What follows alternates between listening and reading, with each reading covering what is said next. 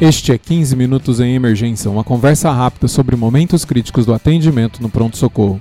Este é o podcast do curso de Medicina de Emergência do Hospital das Clínicas da Faculdade de Medicina da USP. Conheça mais no link www.emergenciausp.com.br curso www.emergenciausp.com.br curso Eu sou o Dr. Júlio Marchini e está aqui comigo novamente Dr. Patrick Áureo. Dr. Patrick é assistente deste serviço, Hospital das Clínicas da Faculdade de Medicina da USP e gerente médico da Humanitar. Tudo bem, Patrick? Tudo bem, Júlio. Agora falando sobre a parte 2, né, nesse desafio gigantesco que é falar sobre, sobre hiponatremia. Mas eu tenho uma missão aqui que é tentar fazer vocês entenderem esse tema tão complexo. Excelente. Então, como já tá, foi adiantado, esse é o episódio 73, hiponatremia, parte 2, é, definição etiológica, diagnóstico etiológico. Patrick, quais exames são necessários, fora o próprio sódio, para entender a hiponatremia? Bem lembrado, né? Acho que o sódio é importante, é um exame importante a ser pedido nesses casos. É, primeiro, quando eu vou descobrir a hiponatremia, eu tem quando você vai ler, né, um assunto que eu acho que as pessoas que conseguiram entender isso e começaram a escrever sobre isso, eles não querem compartilhar esse conhecimento, eles não querem que as pessoas também entendam como, é que surge, o que é que causa a hiponatremia, como é que você faz a avaliação diagnóstica. Então, eles fazem classificações gigantescas de euvolêmica, hipervolêmica, normovolêmica, paciente com isosmose, pacientes hipotônicos, hipertônicos, uma série de exames laboratoriais, função hepática, função renal, que você tem que pedir para o paciente, e aí depois você se embanana com sódio urinário, osmolaridade urinária melhor sobre o assunto e não ser mais um tabu do ensino médico o tratamento e o diagnóstico da hiponatremia, né? O que, é que eu posso, como é que eu poderia começar a fazer essa discussão com a gente? Como é que a gente vai saber qual que é a causa da hiponatremia daquele paciente que chegou no pronto socorro? Quais são os exames? Qual, o que é que você tem que fazer? Qual o passo a passo disso? Primeiro passo: hiperglicemia. A hiperglicemia é uma das principais causas de hiponatremia. A gente sabe que a glicose é um osmol efetivo, tá? ele participa da tonicidade plasmática, então se a glicose está alta no sangue, ele puxa a água para dentro do, do, do plasma e aí o sódio vai ficar diluído ali. Então, o primeiro exame que você tem que levar em consideração para pedir para o paciente que tem hiponatremia é glicemia capilar ou medição de glicemia sérica. Se o paciente está com a glicemia aumentada, parte daquela hiponatremia é explicada pela hiperglicemia. Como é que a gente faz essa correção?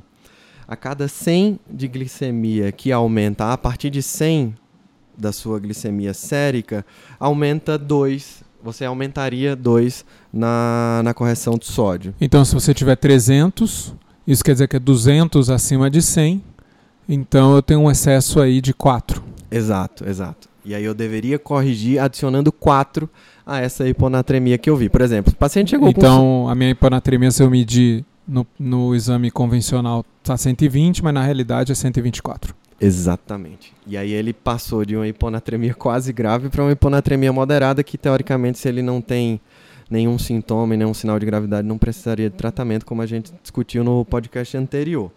Então a glicemia é o principal, é o primeiro exame que a gente vai pedir. Depois, é, o segundo passo, na verdade, é saber se isso é uma real hiponatremia ou se é uma pseudo-hiponatremia, não é uma hiponatremia que existe. Ela só é um erro de medição por conta do seu método laboratorial não conseguir identificar nesse contexto clínico. Quais são as principais causas de um erro na medição de um, de um sódio, né? de um sódio falsamente baixo? Principalmente nos pacientes que têm hiperbilirrubinemias, se o paciente está ictérico, ele pode vir com sódio falsamente baixo. Se o paciente... E, eu não preciso dosar uma bilirrubina nessa hora, né? Não, ele, tem... para ter um, uma alteração significativa, ele está bem ictérico, né? Francamente né? ictérico, exatamente, francamente ictérico. Não precisa dosar nesse caso, você tem que levar isso em consideração, porque se vier uma dosagem de sódio baixo, você já sabe qual, você já sabe qual é a causa. Outras, outros casos são pacientes que têm displasia, é, uma neoplasia plasmocitária, por exemplo, um mieloma múltiplo, tem muita proteína circulando no sangue, então esse, do, esse sódio vai vir dosado falsamente baixo. Os pacientes que têm hipertrigliceridemias, mas isso aí também não precisa pedir exame, porque o soro vai estar lipêmico. O soro, o sangue, quando você colher do paciente, ele vai estar amarelado. Então, é, nesse caso, o, a, a, a, hiperlipidemia, a hipertrigliceridemia fals, falsearia a dosagem do nosso sódio. Assim como pacientes que acabaram de receber imunoglobulinas endovenosas ou pacientes que receberam soluções muito, é, é, muito hipotônicas durante procedimentos urológicos ou procedimentos é, ginecológicos. E, e é, é comum os pacientes receberem sorbitol, glicina, e aí você baixar falsa, falsamente esse, essa medição do seu sódio, tá bom? Então essa seria a, o segundo passo é saber se o paciente tem algum fator de risco para que realmente esse sódio não seja um sódio verdadeiramente baixo. Tem alguma maneira de corrigir isso? É, você pode dosar o sódio por potenciometria direta, por ionometria direta. E você procura exatamente o íon. Geralmente esses aparelhos point of care de pronto-socorro, eles medem dessa forma. Mas aparelhos de laboratórios centrais, eles medem os, os, os íons de maneira indireta. E aí pode acontecer isso aí. Bom, então nem todo lugar vai ter, mas se você tiver essa opção, é, é uma maneira de corrigir. É, você pode ligar no laboratório e pode perguntar lá no laboratório se eles têm outra forma de medir o sódio que não só a convencional. Perfeito. Tá bom? E aí. E o próximo passo? Primeiro... Ah, só, só, deixando claro aí para todo mundo que a gente vai deixar esses passos nas show notes, tá? Nas notas do show. Então, se você quiser abrir o seu aplicativo onde você está ouvindo o podcast, né? Os, os, agregadores de podcast, em geral tem acesso às notas do show e você consegue ver o fluxograma que a gente está conversando. É difícil a gente conseguir recordar sem, sem uma cola ali, é difícil. O primeiro passo seria glicemia, o segundo passo é medições erradas do sódio, né? Sódio facilmente baixo. E aí o terceiro passo é saber se o paciente tem uma disfunção renal que seja grave a ponto dele ter poucos néfrons remanescentes e esses poucos néfrons não terem a capacidade de excretar a água livre que você precisa para aquele quadro clínico do então, paciente, para um paciente que está tomando água demais, por exemplo. Então é um ponto. Você começa a reter água livre porque você esgotou a capacidade de excretar essa água. Exato, exato. É exatamente isso. E aí o paciente pode.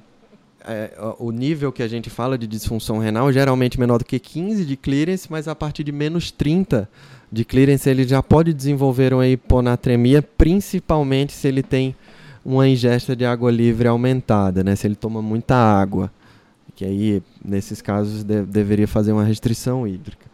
O quarto passo, lembrando, primeiro passo glicemia, segundo passo tá falso, terceiro passo ver se o paciente tem uma disfunção renal muito avançada, o quarto passo é uma das principais causas, é, em algumas coortes, a principal causa é o uso do diurético tiazídico. E aí pode ser clortalidona, idapamida, hidroclorotiazida. Hidroclorotiazida quase todo paciente hipertenso usa. E eles podem desenvolver hiponatremia pelo bloqueio de reabsorção de sódio no túbulo contorcido distal mesmo. E que, qual, qual que é a temporalidade disso, né? É mais comum você ter uma hiponatremia no início do tratamento com um diurético tiazídico, mas isso pode ser idiosincrático. O paciente pode desenvolver a hiponatremia independente da dose depois de muitos anos de, de tomada dessa medicação. Interessante. São, é, exato. E são hiponatremias graves. Eles podem chegar com sódio de 108, 106. É, eu já vi pacientes com sódio de 102 usando somente indapamida ou clortalidona, por exemplo. Os pacientes conseguem ficar, ficar com esse sódio muito baixo, principalmente se ele estiver tomando muita água.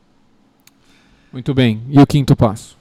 O quinto passo, lembra que agora é, é, eu não falei para vocês ainda em, em, em, hiponatremia hipotônica e hipertônica. Eu falei em passos diagnósticos, né? A gente já conseguiu dar cinco, quatro diagnósticos de hiponatremia, quatro diagnósticos de causas de hiponatremia até agora. O quinto é o paciente tem edema é, óbvio ou não. Ele tem edema de membro inferior, ele tem ascite, ele tem congestão pulmonar, derrame pleural bilateral, tem líquidos em terceiros espaços É, é, o quadro é muito óbvio nesses pacientes, né? Se você tem um paciente que tem um edema óbvio, então a causa muito possivelmente vai vir desse quadro clínico de base, né? Duas principais causas são insuficiência cardíaca congestiva e aí pela redução do débito cardíaco inerente a essa doença, você tem hipoperfusão sistêmica cerebral e é nessa hipoperfusão o seu hipotálamo entende que você precisa reter mais água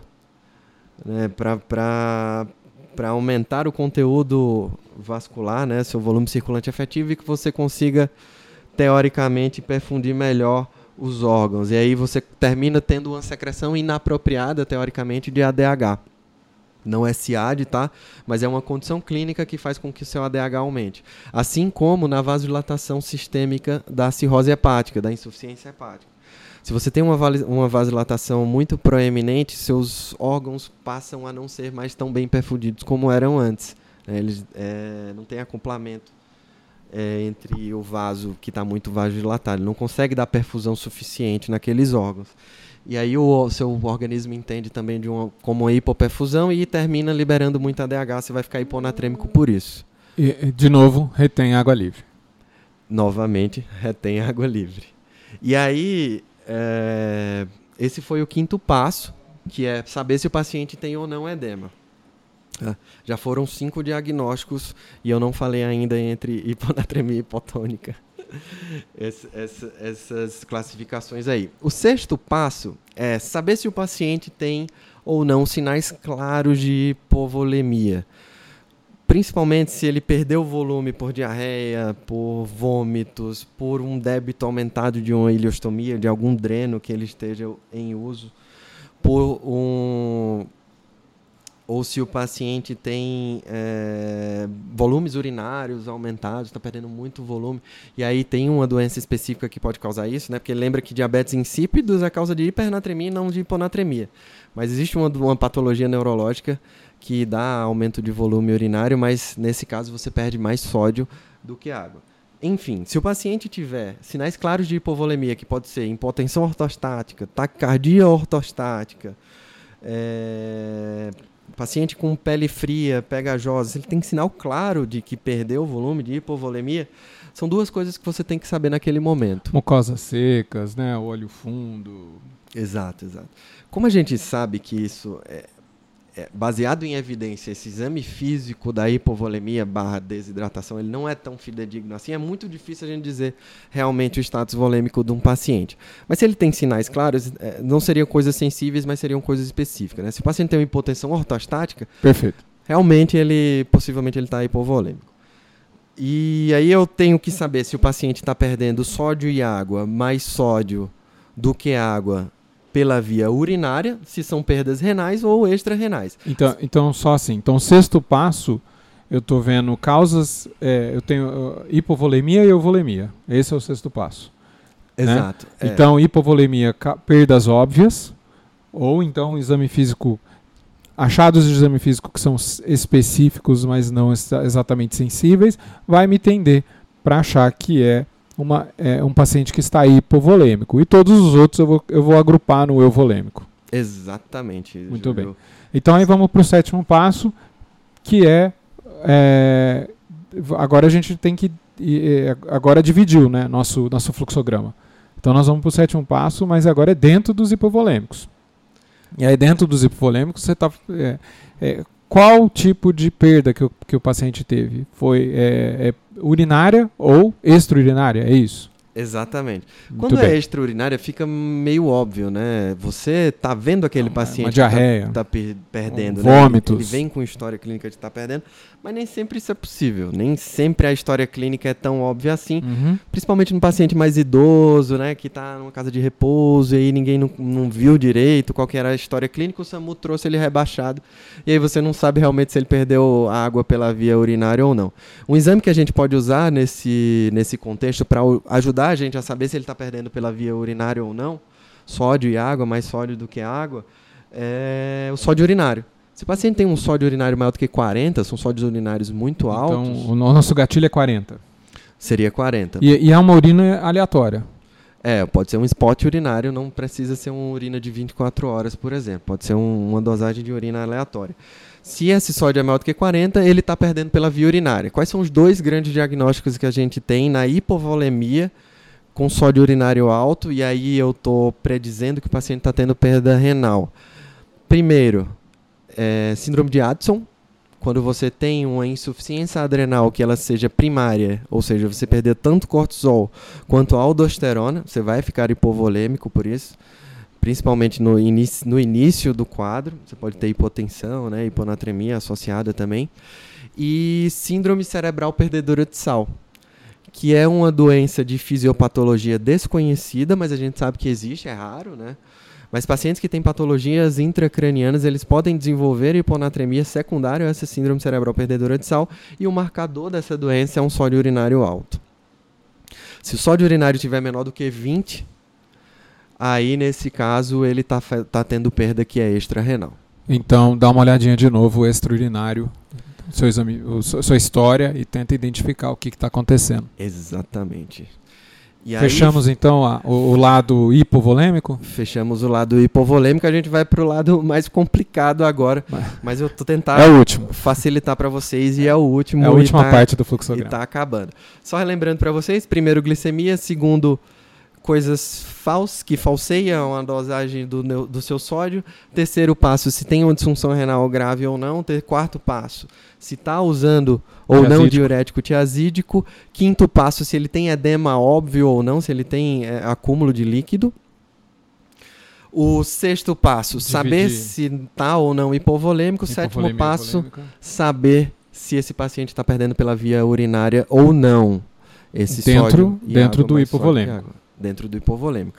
E aí sobraram os euvolêmicos para gente, né? Aqueles pacientes que você não consegue identificar sinais claros de congestão e nem sinais claros de, de hipovolemia. hipovolemia. São aqueles pacientes que chegam para você, você não consegue identificar uma perda óbvia, nem um sinal clínico óbvio de que ele esteja hipovolêmico. E aí a grande maioria dos pacientes, na verdade, né? O que é que eu devo considerar nesse momento como um divisor de águas nos pacientes euvolêmicos? É uma coisa que a gente não costuma dosar tanto, mas que deveria dosar mais, que é a osmolaridade urinária.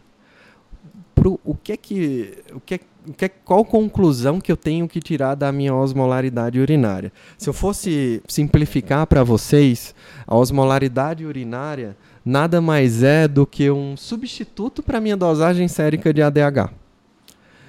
Qual que é o raciocínio disso aí, né?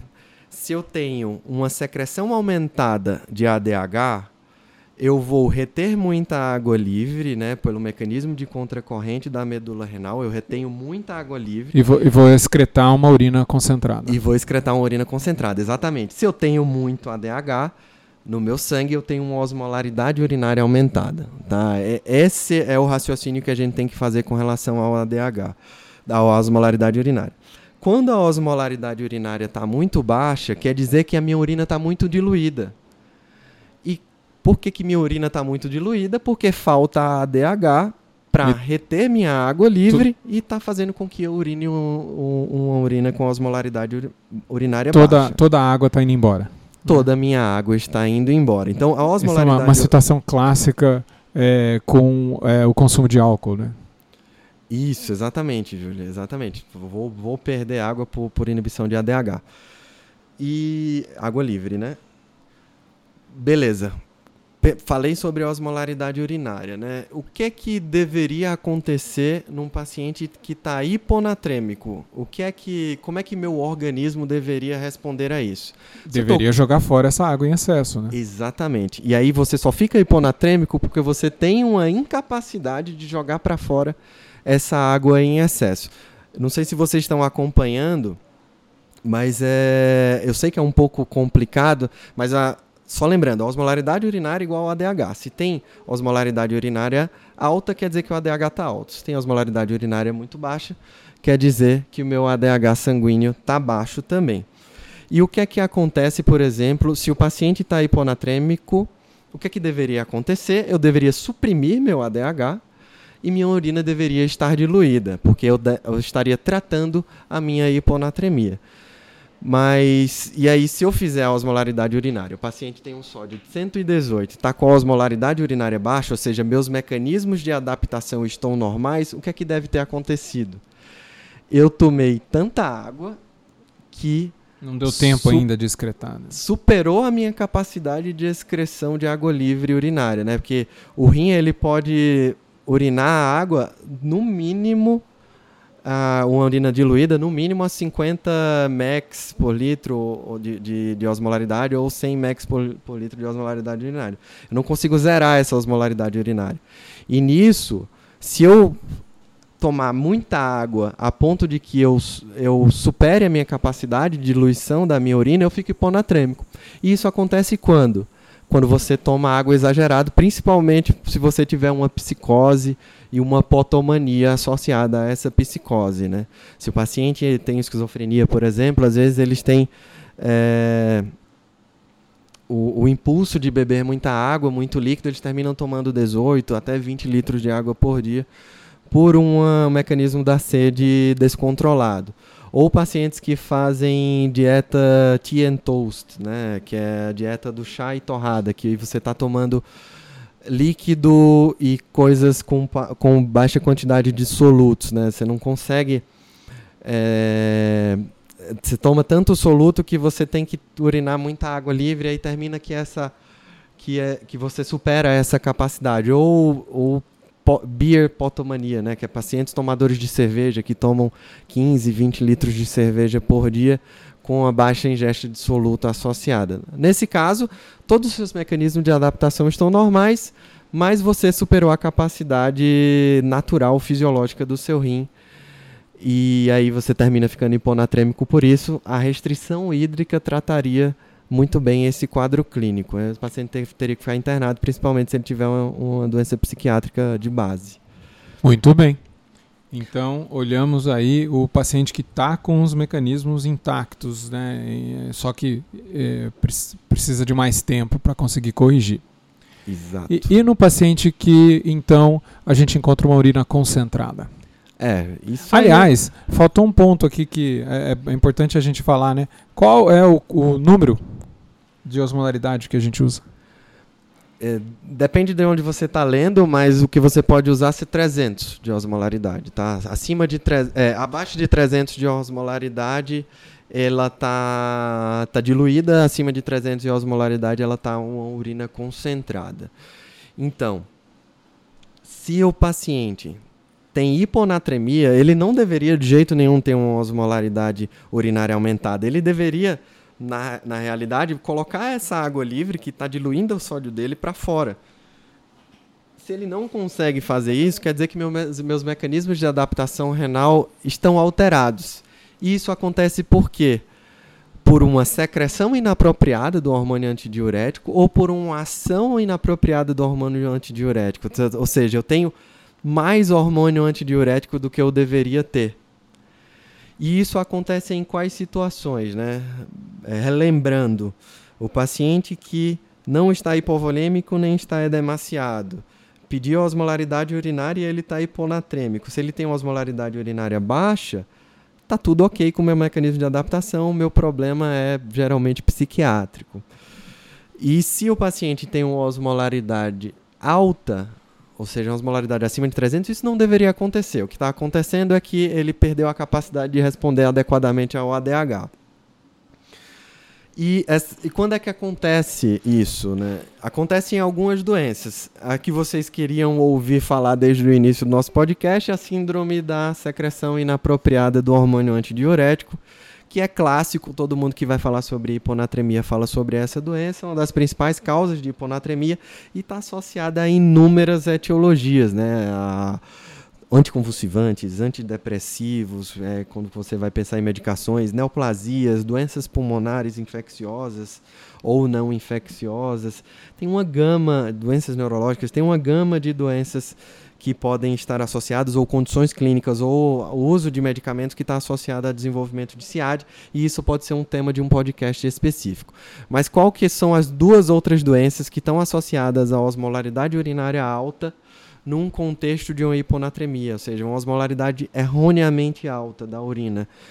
Os pacientes que têm hipotireoidismo, e aí seriam pacientes com hipotireoidismo grave, a gente não sabe ainda muito bem o mecanismo que faz com que os pacientes fiquem hiponatrêmicos nesse caso, mas parece ser uma resposta alterada ao hormônio antidiurético, uma secreção inapropriada do hormônio antidiurético, talvez por mecanismo de feedback do TSH e do TRH hipotalâmico. Outra doença é a insuficiência adrenal, e aí lembram que no contexto da insuficiência adrenal primária, onde eu perco a aldosterona, o paciente fica hipovolêmico. Se for uma perda adrenal de cortisol, ou seja, uma insuficiência adrenal secundária, por síndrome de Sheehan, você não tem mais a sua hipófise anterior que estimula o ACTH, que faz o ACTH estimular a minha adrenal.